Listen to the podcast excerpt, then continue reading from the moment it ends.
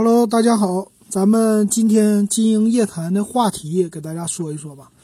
那先回答听友的问题。呃，今天反过来，咱们先微信公众号的听友，微信公众号叫电子数码点评，你可以搜索，然后给我留言。今天比较简单啊，正好我隔了六天，所以呢，之前的信息被给屏蔽掉了，没了，实在不好意思啊。之前那些朋友，嗯，可能是五天前给我留言的吧，然后最近的留言呢，我还能看见，所以留言比较少。先说这个。那这位听友呢？他叫海民气电维修，啊，他提的问题很有意思。他说：“天天都说电池衰减，避重就轻，为什么不说屏幕太爱烂？如果屏不容易碎，手机更换将减少百分之五十。”啊，他这个说的挺好啊。哎，手机衰减这个电池衰减的问题啊，我之前说，其实咱们没必要太关注这个。啊，咱有一个充电宝就解决了，但是呢，你说的屏幕爱烂，就是一摔就碎啊，这个确实是很多手机现在存在的问题，也是现在很多人用手机一大心病。因为啥呢？手机的屏幕它是越来越大啊，是玻璃的这种。自从除了就这种大屏触摸屏开始，就是 iPhone 啊为代表的这种从三寸屏啊、二点八寸屏开始啊。这个手机碎屏的事儿呢，就越来越多，尤其是呢，当时刚开始的安卓机呢，大部分配的屏幕都是玻璃面啊，就是塑料面板的，并不是玻璃面板。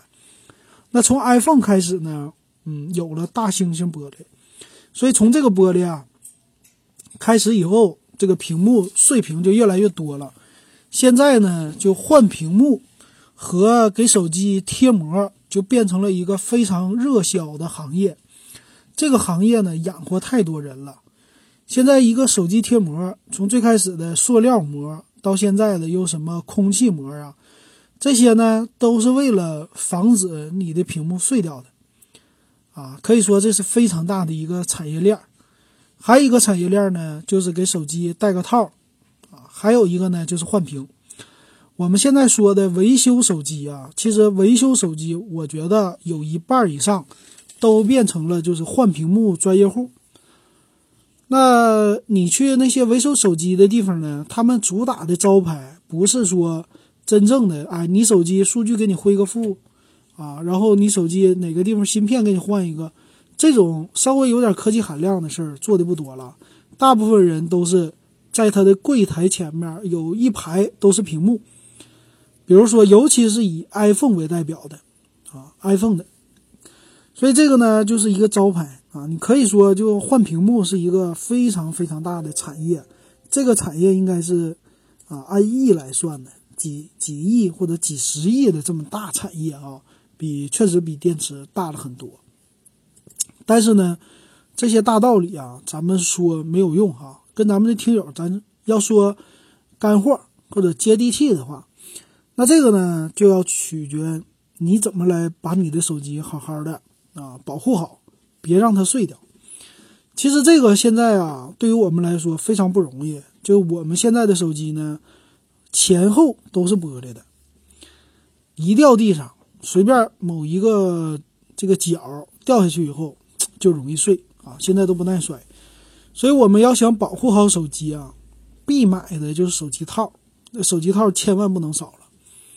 如果你就说刚开始买个手机，你觉得裸奔的效果更好，你更喜欢这种手感，但是呢，嗯，你不怕屏幕碎啊？这个我要提醒一下，尤其是买咱们国产手机的用户啊，咱们的一个千元机，它的屏幕的维修费用最便宜的要三百块，中间的要五六百，贵一点的七八百。比如说，就拿我的小米小米八青春来说，一千两百块钱，如果换一个屏幕，这个屏我觉得官方的话起价也得三五百。如果你去私人的话，他给你搞好点，三百块啊。所以这个成本呢，占手机的那个费用，维修费用是特别大的。所以呢，你看出来现在这些配什么呃玻璃贝壳的好看的这些手机。它官方呢都喜欢送你一个手机套。你包括我的小米八青春，它也是上来就给我送一个手机套。它为啥呢？以前的手机为啥不送呢？啊，就是因为它是不耐摔。还有一个呢，就是你买的时候，你可以买碎屏险。哎，但是我买这手机的时候呢，买碎屏险可能一百块钱。但是对于这种千元机这种手机来说，一百块钱占它的差距啊也是比较大的。比如说，这手机如果降一百，是能决定你买不买一款手机的啊，就是一个决定点吧啊，它的售价。所以很多用户对这个很敏感啊，往往就不买碎屏险。那就算你买了碎屏险呢，很多手机啊，它就是保你的前面的屏幕。不管你的后盖，你的后盖碎了呢，它照样是啊，就是你得自己花钱换。所以说呢，啊，对于我们的用户的话，我给一些建议吧。你其实如果是爱掉地上的人，这手机总掉地上，你这样的人，我建议你啊，别说啊，就这个手机我喜欢漂亮的，但是呢，我不喜欢戴套，千万别这样啊，一定要戴上一个套。而且呢，我建议你戴后套。就是那种防摔套，啊，把这个稍微可能手感失去了，但是呢，能保护好你的屏幕。一个手机套呢，你戴一年。我之前的 iPhone 七啊，我戴了一年，都是那种防摔的手机套，啊，后边特别重。但是呢，我的手机掉地上就掉地上过一两次，而且不是那种水泥地，啊，是有地毯的那种地。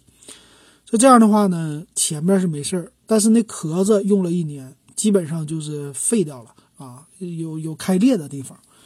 但是呢，啊，一年的时间我都失去了良好的手感，所以呢，呃，这一年的时间令我非常的伤心啊，就是用起来的时候很厚，但是呢，我保住了这一年手机的使用。这是我觉得对于价格敏感的这种用户来说。你要做的一件事儿啊，别，别别怕失去这个手感，因为你维修起来啊，和你失去这个手感相比，你会花出更多的钱的。你这两个要权衡一下。那第一年带个套，第一年以后呢，你就可以随意的想裸奔裸奔，想换薄的套换薄的套。为啥呢？过了一年以后，一相对于来说，你用这个手机用熟了，你不容易失手。二一个呢，你也不怕它坏，你坏了以后呢，你就有换一个新手机的理由了，啊，这是我给大家的建议。那对于这种千元的国产机啊，这可能是大部分用户，甚至是两三千的用户，他们买的这手机呢，我给的建议也是，你带一个稍微啊结实一点的套，比如说那种硅胶、硅胶全包的，现在这种官方送的套啊，它的呢和屏幕基本上是就。出来那么一点点的，你手机只要是正面掉下去，它还是会碎的，就是缓冲的地方不多，所以这样的呢，我建议你还是买一个稍微就是厚一点的这种手机套。啊，这是啊我给大家的一个建议。当然了，这手感就没了，但是呢，你用半年，对于千元机来说，用半年如果坏了再换，也觉得是啊可以的啊。当然，有一部分用户呢，他的手机屏碎了，他觉得碎了就碎了吧，啊，碎碎平安，我不换。那这个手机呢，我继续用，啊，我给他用满一年，我再换。所以很大一部分用户有过这种调查，很大部一部分用户就是用碎屏手机。我觉得这样的完全不需要啊。其实如果你乐意玩手机的话，就是说你用手机啊，你觉得你在乎手感。那屏幕碎了呢？我建议你，你直接卖掉，就别换了，直接在闲鱼上卖掉。闲鱼上卖掉的好处是什么呢？它相对于来说，比如说你用三个月或者用半年之内，它虽然碎屏了，但是你基本上还能留住一半的价值。比如你这手机一千二买的，你现在啪碎屏了啊，过了半年或者四五个月你碎屏了，你卖六百块钱还是有人愿意收的。别人呢，他是愿意赚这个钱，把屏幕换掉。那对你来说呢，你的损失看起来很大，你损失了六百。但是呢，你想一想啊，如果你换个屏幕花三百块，你这个手机总体的使用成本是一千五百块钱，但实际呢，你的这个手机啊啊，看起来你花了三百块钱换屏，你比你把手机卖了，你少赔了三百块钱，但是反过来你是多花了三百，因为你的手机呢，在用半年或者三四个月的时候，已经在跌价了，就是它本身的价值已经跌进去三百了。你再花三百块钱换屏呢？你可以说就整体的手机价格，你会赔的更多的。但是如果你给它卖了，你剩下六百块钱，你再买一个一千二百块钱的手机，你看起来好像是比那个三百块钱换屏你多花了六百块钱，多花了三百块钱，你总共要花六百块钱买一个新手机。但是别忘了，新手机跟旧手机比起来，这半年的差异还是比较大的。差在 CPU，差在屏幕，差在质感，甚至差在那个厚薄的程度上。尤其是这种千元机，它的换代非常快啊，半年的时间，所以我们没有必要就为了一个屏幕再给它修好啊。这是我给大家的一个建议吧，直接卖掉。卖掉以后，至于这个渠道啊，他们说再卖给谁，这个我们就不需要操心了啊。有的人呢，他就换了屏幕啊，有的人愿意买这种的。但是呢，呃，这样的话，就对于我们来说，就是算是给我们稍微能省一点钱的啊，我的一个建议啊。所以这位用户你说的，那其实电池衰减问题咱不需要关注啊。然后呢，买手机，如果你是经常摔手机的人，经常手机掉地上，两三千手机你都掉地上，你还特意在乎钱，那我建议你，你就买个一千五左右的手机。然后坏了就给它换掉啊，这样的话你可以试试换它一两个，你试试，你看总体你拿到的这个手机啊，这个手感和总体你自己的心疼的程度啊和新鲜感，这个做一个比较，做一个平衡，你觉得哪种你更喜欢啊？有的时候呢，咱们转换一下思维，转换一下思维，其实对于我们来说就是一个，嗯，可以。给我们带来一些好处的事儿吧，我觉得，啊，是这个意思。好，啊，给你的回答不知道满不满意啊？可以再给我留言。那那个下一个呢，叫 L Y Y，他呢就呃留个言，他就说个小米笔记本，啊，这种用户呢，其实我不知道他要问什么啊。嗯，小米笔记本呢有很多种啊，当然最新的这个我还没做点评，就是他家有一个小米笔记本十五点六，啊，这个是。售价拉低到四千以内了，三千多是吧？啊，但是，呃，它都是变成全塑料的了。这个到时候咱们再说吧，找机会咱们说一下啊。好，那这就是咱们的微信公众号，给大家回答完了。接下来呢，我给大家说一说咱们的 QQ 群里的网友的提问啊。QQ 群号是五五二幺二五七四六，你可以关注啊。加入咱们的群五五二幺二五七四六，加进来以后呢，第一个就群主叫金英，你可以私信给我来留言。呃，还有呢，你也可以加咱们的闲鱼鱼塘，你搜电子数码点评，电子数码点评这个鱼塘，加进来以后呢，你也可以给我提问，啊，也可以单独私信我，啊，这样的话我都可以给你们回答。然后我们的鱼塘呢，你也可以发你的二手闲置物品。就刚才说的，你碎屏的手机发在闲鱼上，然后呢加到我们鱼塘里，说不定你就可以快速的卖掉啊！这给大家一个交流的一个更多的渠道吧啊！好，那咱们说一下，回答一下听友的问题啊。先来回答这位，他叫只求气场和做工，他说有没有性能好、做工极其优良、IP 六八防水？加机身毫无缝隙，加从不积灰，加机身紧实牢固，预算充足，推荐一个。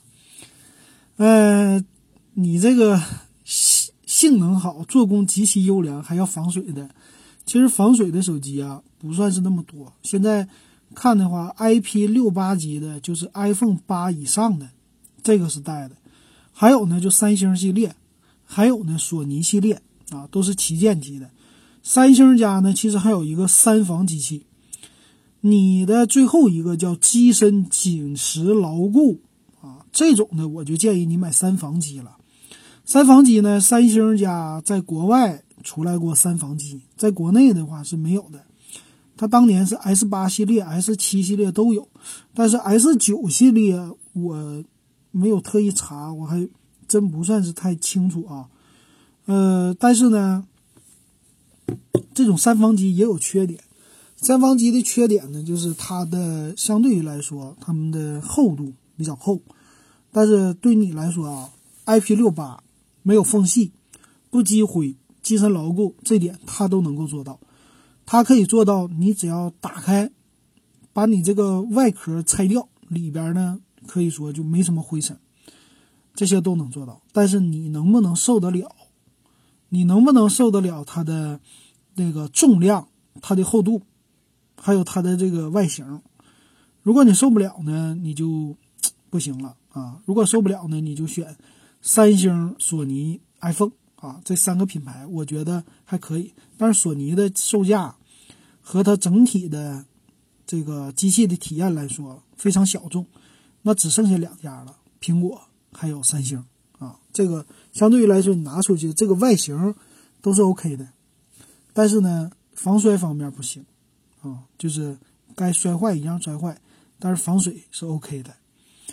那这种三防机呢？你买谁呢？三防机我建议你就买大品牌的，比如三星的这种国外的版本啊。其他的有一些，呃，比如说现在国内的，我记得战狼的时候有一个叫 AMG 还是什么的，国产的，那个相对来说价位稍微低一些，但是呢，呃，做工极其优良，或者说，呃，性能好。这个它不一定能占上，所以呢，我建议你就选三星吧。啊，总体来说，我觉得三星的那一款三防机是能符合你的要求的啊。好，这是给你的回答。然后下一位，下一位是八度空间啊，他上次给我留言了啊，咱们再看看他这次说啥啊？呃，他上次留的言呢，就我给他回答了，回答以后呢，他啊。他又给我来一个更详细的需求，嗯，上次他问的是什么呢？上次，上次那个我找不到了啊，这个聊天记录我看一下啊，对，上次他说预算三千五以内，觉得小米六叉不流畅，然后这回他又给我补充留言了，他说由于工作关系不能随时关注，请见谅。听了最近一期的金鹰夜谈，谢谢你的回复，对于我上次提的问题补充一下。苹果系不在我的考虑范围内。我现在用的小米六叉，正如你说的，不能算卡，就是反应慢，返回键按了几次也不动。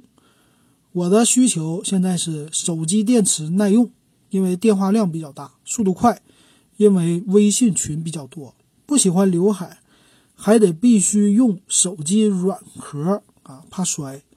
因为五 G 快到了，不想投资太多，但是三千五上下吧。群里朋友说一加六 T 不错，系统好用吗？以前一直用小米，啊，如果一加六 T 型好买吗？在哪里买？啊，还有一个他说之前用的红米 Pro 屏幕裂纹了，怎么换？呃，对我说的嘛，就是小米六叉的不算卡，但是反应慢，你觉得的啊？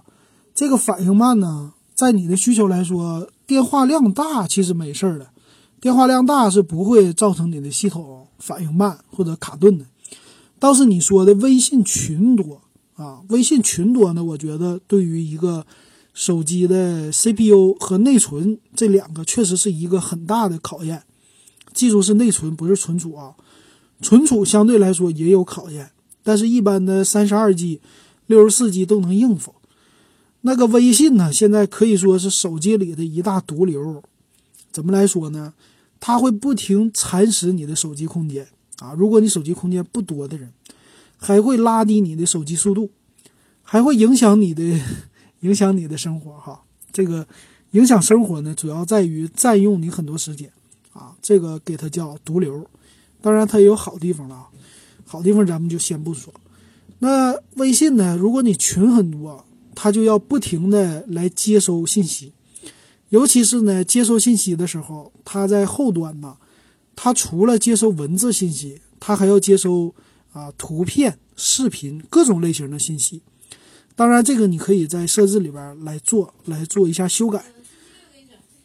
我见过那个朋友的手机啊，他的群几个甚至十几个同时在说话，他应接不暇。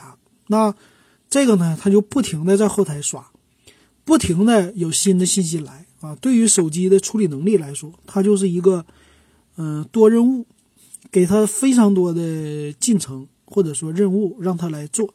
所以这个你想一想，他同时有这么多任务，有十几个微信的小任务要做的话。对于手机的 CPU 可以说是一个负担，因为不停的让他在工作，但是呢，他的工作不只是微信呢，他的手机里边后台呀还有各种各样的程序，但是你的微信一旦多了的话，就会造成手机变慢或者卡顿，啊，这是他的问题。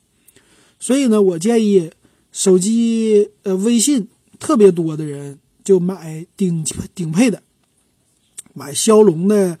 八四五的或者八三五的这种机器，你八三五我都觉得有点过时，要买八四五，或者呢你就买 iPhone。其实我们以前公司的就是同事啊，他用了 iPhone，那个时候是六 Plus，用 iPhone 六 Plus 呢也卡，他都觉得慢，为啥呢？就是因为群太多了，说话的人太多了啊，这种的。那这种情况下呢，嗯。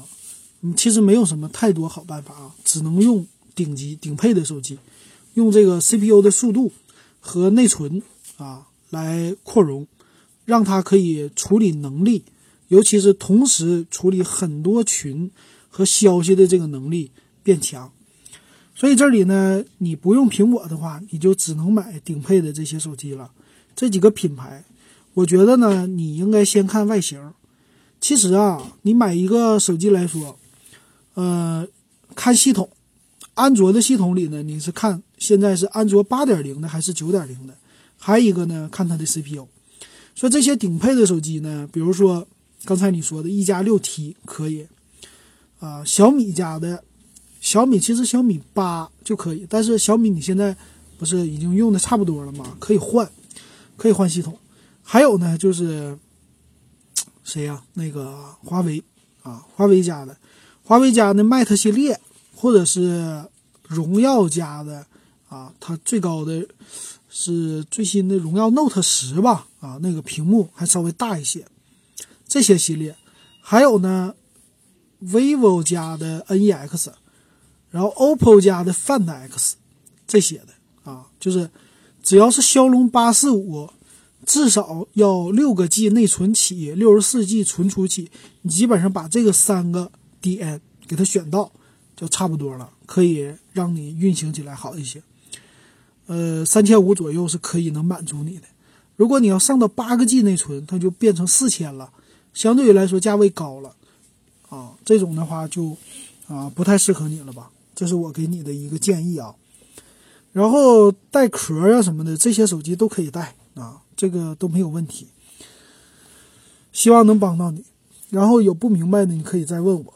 但是五 G 呀，我建议你不用想了。五 G 呢，明年才开始真正的试商用。它的终端售价，它的那个呃，还有整体的终端的一个成熟度啊，至少得给它两年的时间。至少啊，我觉得三年的时间，有的时候差不多。它不是一下子就能大批量爆发的，这个涉及到。运营商的网络，它要试商用先，现在还没开始呢。试商用呢，先在小规模的城市，比如说现在好像是有了几个、十几个还是几十个基站，在某些城市里有五 G 的。这个呢，它是小规模测验，然后呢，要在那种省会型的大规模的做一个小范围的测验啊。这种时候，终端都非常少啊，那种卡都甚至免费的啊。然后呢，过个一年半载的才开始，它正式推出。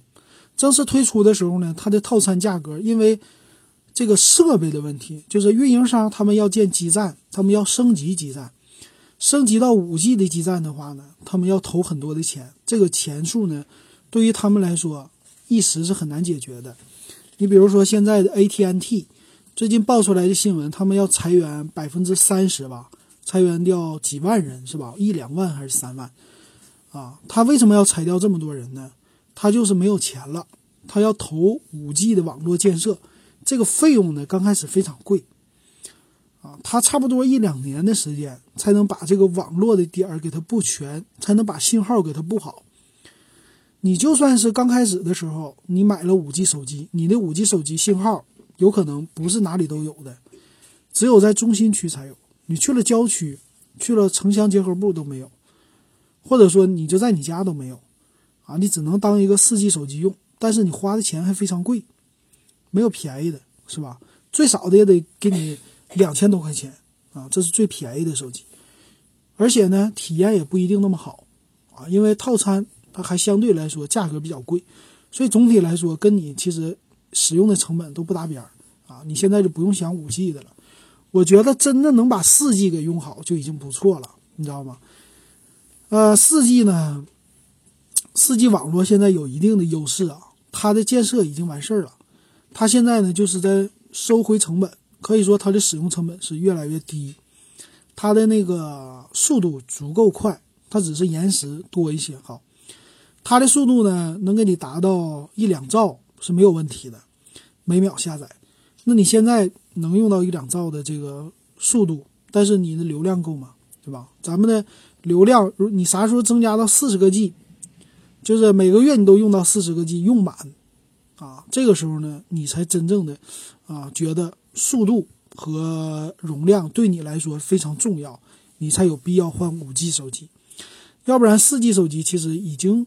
挺好的了，我觉得那个时候出三 G 的时候啊，嗯，联通的三 G，其实联通的三 G 网当时已经很快了，已经能达到七八百 K 啊这种下载速度了，但是流量跟不上。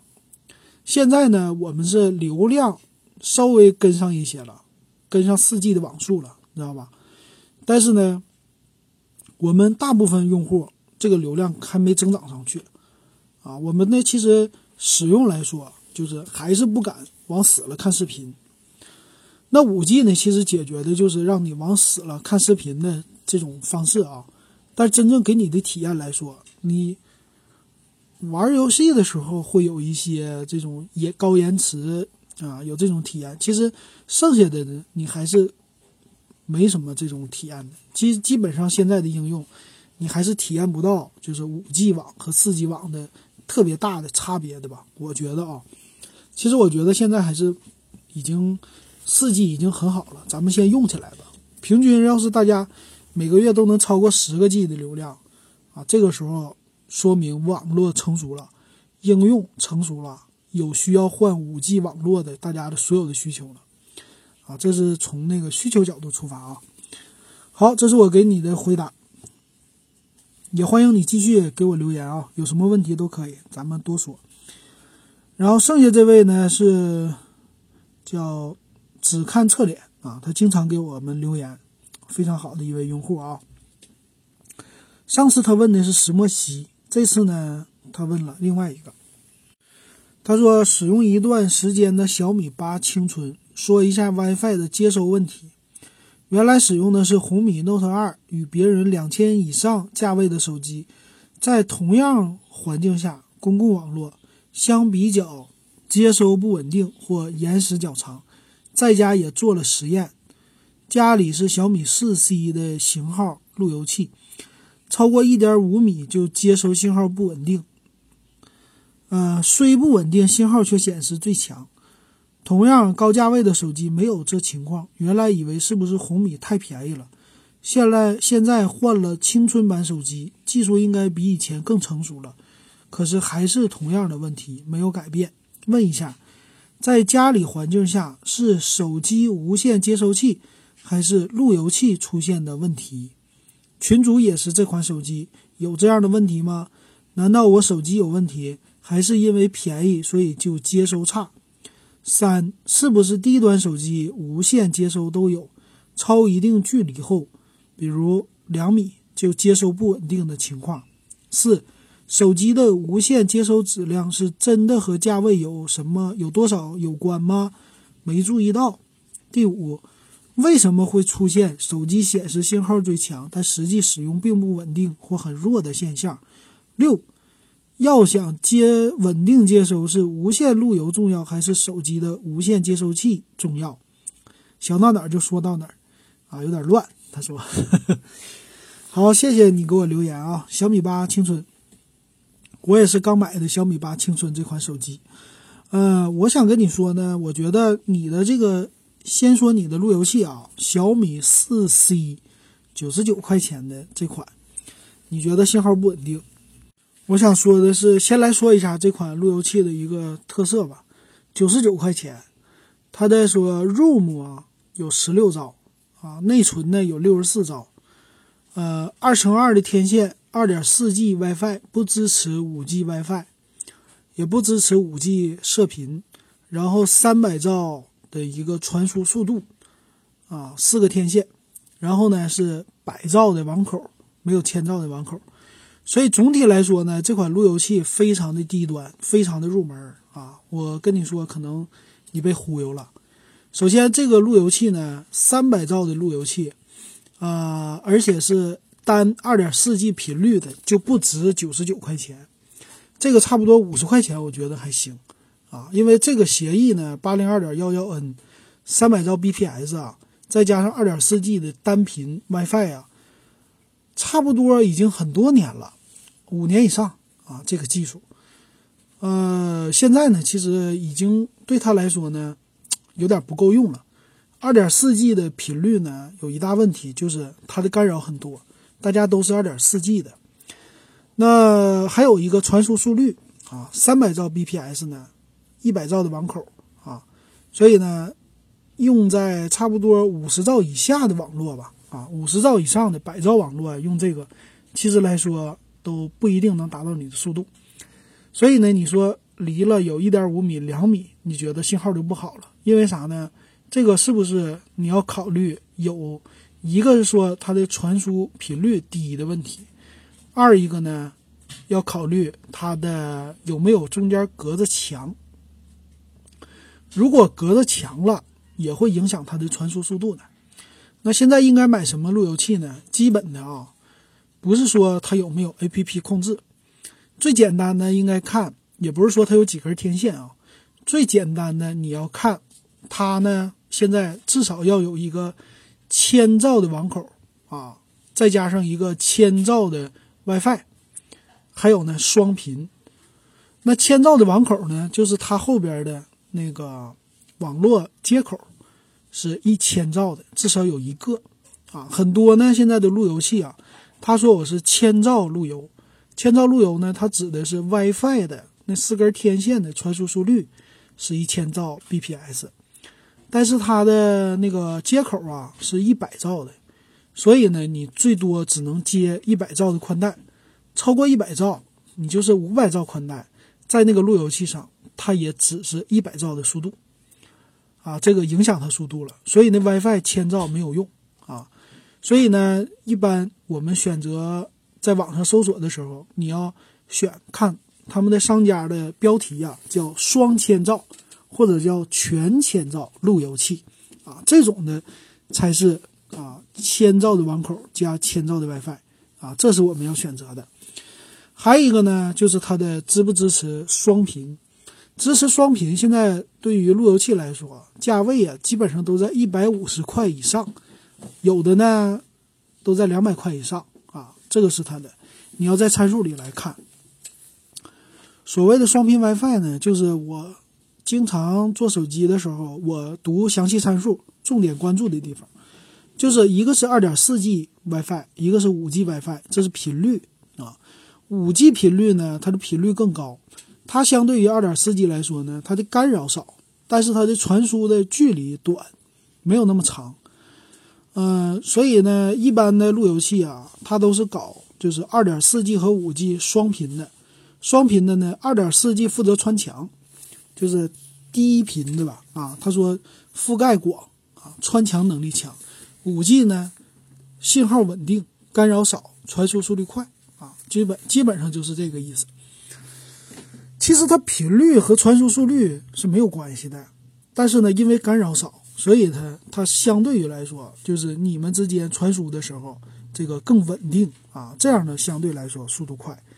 所以呢，我建议你啊，你这种情况，首先应该把你路由器换掉。我不知道你家是多少，啊多少兆的宽带，但是最起码你要搞一个双频的，双频的路由器，因为现在你的手机啊都是只有几百块钱的手机吧，就是一千块钱以内的。才是单的二点四 G 单频的这种啊 WiFi，就是手机内置的 WiFi 啊。一般的都是双频的。你会看到你的路由器上出来就是后边，呃，你的那个 FFAD 吧，FFID 是吧？那个的啊，后边有个杠五 G 或者杠二点四啊，这个就是一般我们都选啊这种双频的。这是第一个会影响你的速度的，你觉得的速度和别人不同。那在我的使用来说呢，小米八的青春和我的 iPhone 七比起来，使用起来我感觉我们家比较小，反正啊，就是前后的距离差不多都是两米，就是总的差不多有四点四点多米吧，就一个屋子，所以我感觉用起来就他们俩差别信号差别不大。嗯，没什么太多的问题，我觉得它俩都差不多。呃，在厨房的时候呢，因为隔了两道墙，呃，相对于来说信号差一些，就是强度信号强度差。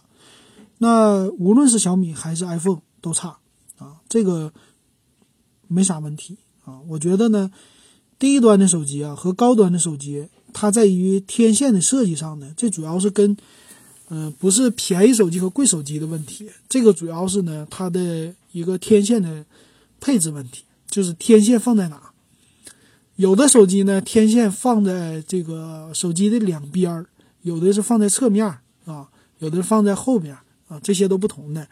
这个手机的设计呢，在拆掉手机壳，看里边主板，看里边走线能看出来。但是现在手机已经非常成熟了，设计。不会有大面积的这种信号问题，也不会给那个低端手机和高端手机在这个天线上省太多的钱哈。当然，有一些公司他们会省钱，他比如说之前我很吐槽的 OPPO 和 vivo，他们家就专门给你配单频的这个 WiFi，有的呢就把天线给你少一根儿啊，是这种的。但是现在呢。啊，一千，就现在这些青春版类似的这手机吧，啊，现在已经做到就是双天线了，二乘二的啊，这种的越来，嗯，给的配置越高了，所以这些信号问题我觉得不大。但是在那个手机的，就手机的这个四 G 网络的手机芯片的，对于调制解调，就它有一个解调器啊，对这个呢，倒是他们俩有差别。你比如说骁龙六六零和骁龙八四五之间，他们俩呢，一个就是千兆级的手机网络啊，调制解调，就是说它最大能支持到每秒下载到四五十兆这么一个速度了，这是芯片本身就支持的。但是六六零呢，可能就七八百兆这么一个调制解调的能力了啊，就相当于说一个是千兆网，一个是五百兆的网。啊，这是他们在本身的 CPU 在设计的时候，这控制单元的时候给它的那个猫啊，它的调制的速率更快，但是网络呢不一定支持啊，但是它的技技术更新，所以它的卖的售价就高啊，所以这上有点影响，其他方面我觉得没啥影响，所以你这种情况呢不是手机问题，应该，我建议你呢先把你家路由器换掉。啊，这样的话应该能解决你一些问题。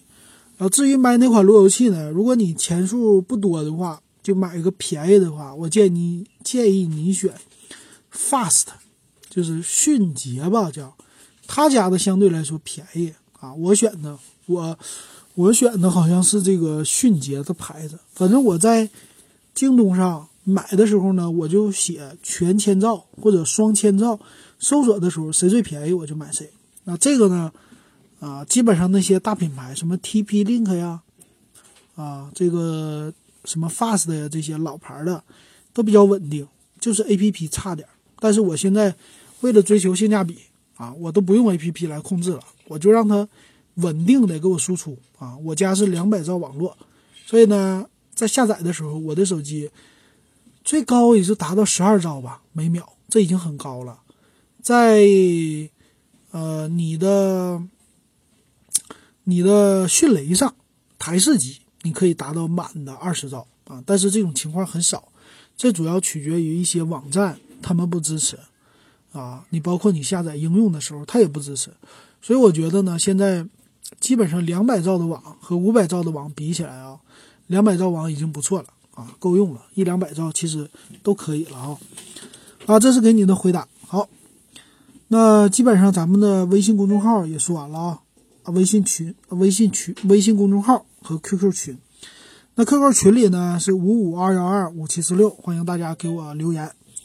然后最后呢，说一下我这个小米八青春版手机用的怎么样？啊，这个手机呢，我拿过来刚有一个星期，我准备呢也像我的笔记本电脑一样做一个长测给大家。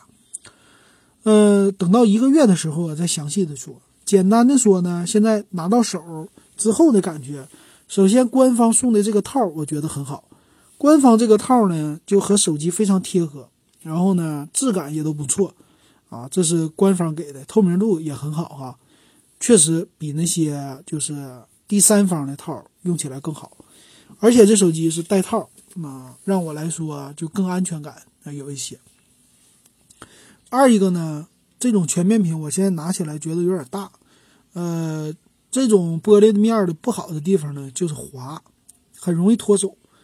我在单手操作的时候呢，我觉得有点力不从心，啊，只有双手还行。所以单手的时候呢，我在操作的时候特别小心啊，特别容易怕它掉地上。